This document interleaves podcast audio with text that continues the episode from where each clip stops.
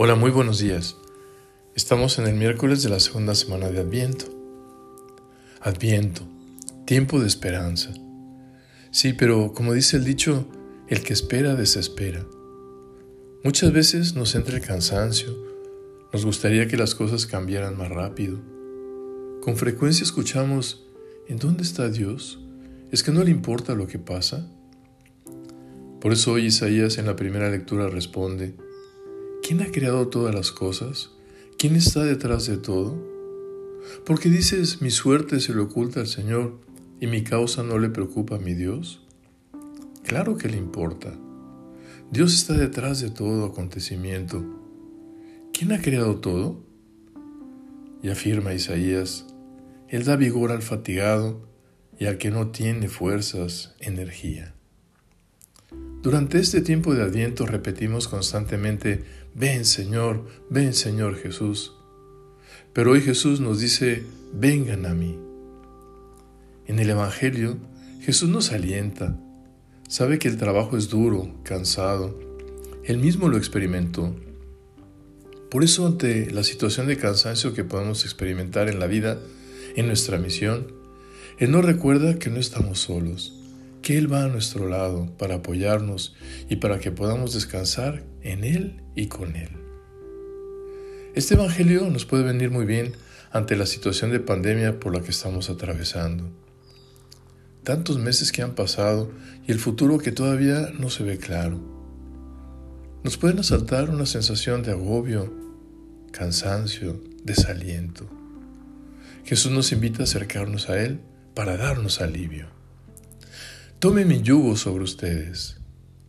El problema es que para nosotros hoy la palabra yugo trae a la mente una carga pesada, algo difícil de llevar, esclavizante.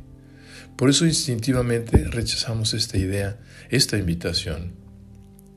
Pero la persona que inventó el yugo jamás pensó en ponerle más peso a los animales, sino todo lo contrario Pensó en algo que los ayudara a aliviar la carga, compartiendo el peso.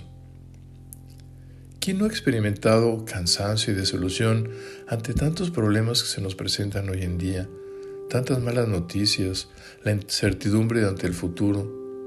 Yo creo que en algún momento dado todos hemos experimentado ese cansancio. Yo lo he experimentado. En la iglesia, en la congregación, cada vez somos menos, mayores, la escasez de vocaciones, los problemas en las comunidades, en la parroquia, en el mundo, en la sociedad, la situación de muchas familias, de muchos jóvenes. Hay muchas razones para la desesperanza y cada vez sentimos más fuerte ese peso.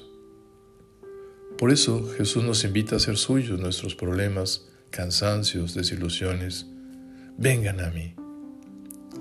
Nos invita a que hagamos nuestra cruz una con la suya, que confiemos en Él él sabe cómo cargarla y por eso nos invita a compartirla con Él.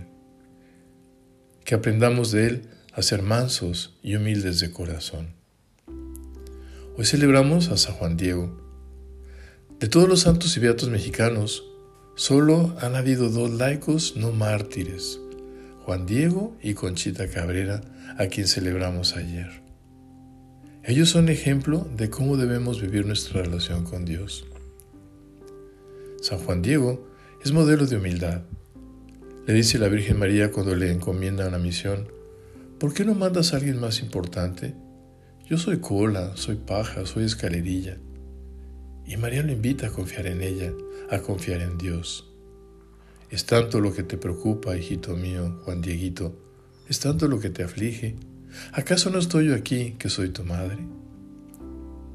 Necesitamos responder a la petición que Jesús nos hace vengan a mí.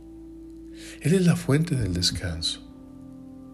Dice Isaías en la primera lectura que aquellos que ponen su esperanza en el Señor renuevan sus fuerzas, les nacen alas como de águila, corren y no se cansan, caminan y no se fatigan. La pregunta es, cuando estás cansado, agobiado por tanta mala noticia, por tanta injusticia, por tanta situación negativa, ¿a dónde vas a descansar? ¿Vas a la fuente? Todos tenemos sed. El problema es dónde bebemos.